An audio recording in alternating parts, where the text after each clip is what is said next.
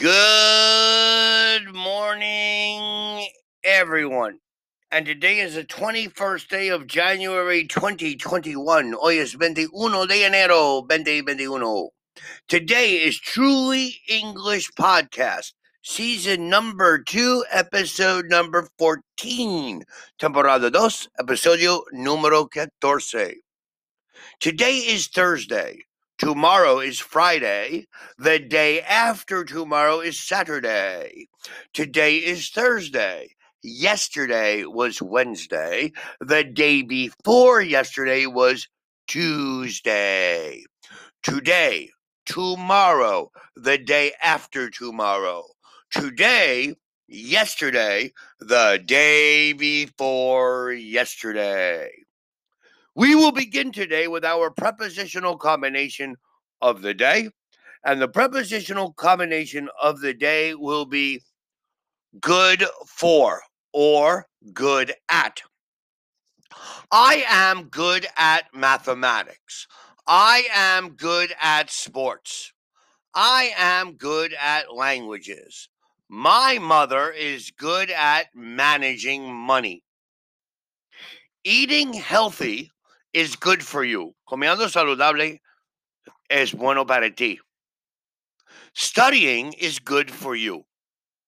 Studying English is good for your ability to speak English. Good at is bueno in. Good for is bueno para. Good at math. Good at sports. Good for you.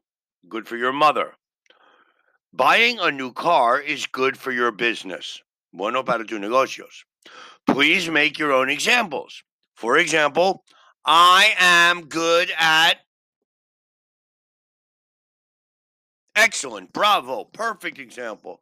Or eating healthy food is good for. Also, excellent, excellent example. Thank you very much. Good at and good for. Now, today we're going to review adjectives and adverbs. Number one, we're going to talk about quick and quickly. Rápido, quick.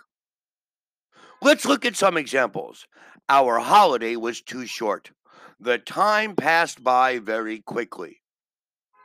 Two people were seriously injured in the accident. Seriously. Quickly and seriously are adverbs. Many adverbs are formed from an adjective plus the ly, como amente.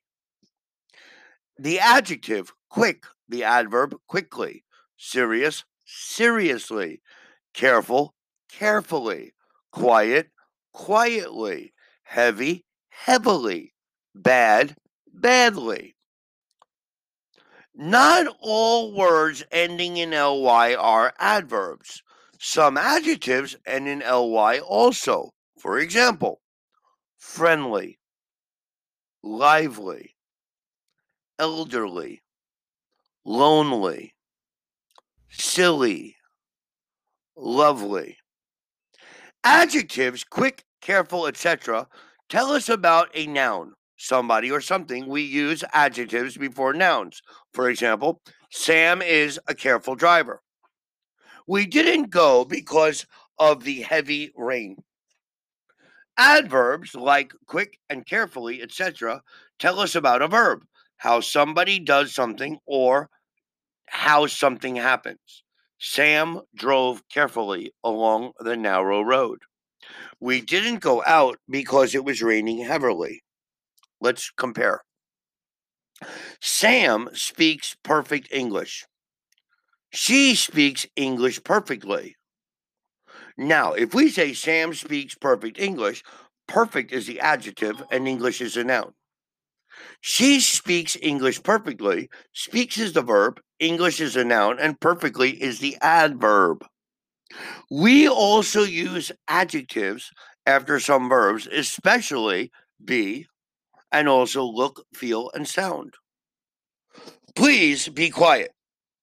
Please speak quietly.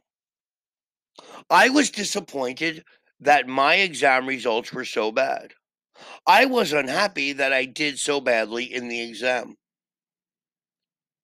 Why do you always look so serious? Why do you never take me seriously? I feel happy. The children were playing happily. We also use adverbs before adjectives and other adverbs.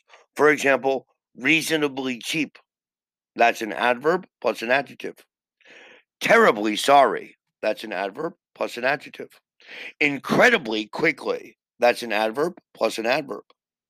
It is reasonably cheap restaurant and the food is extremely good.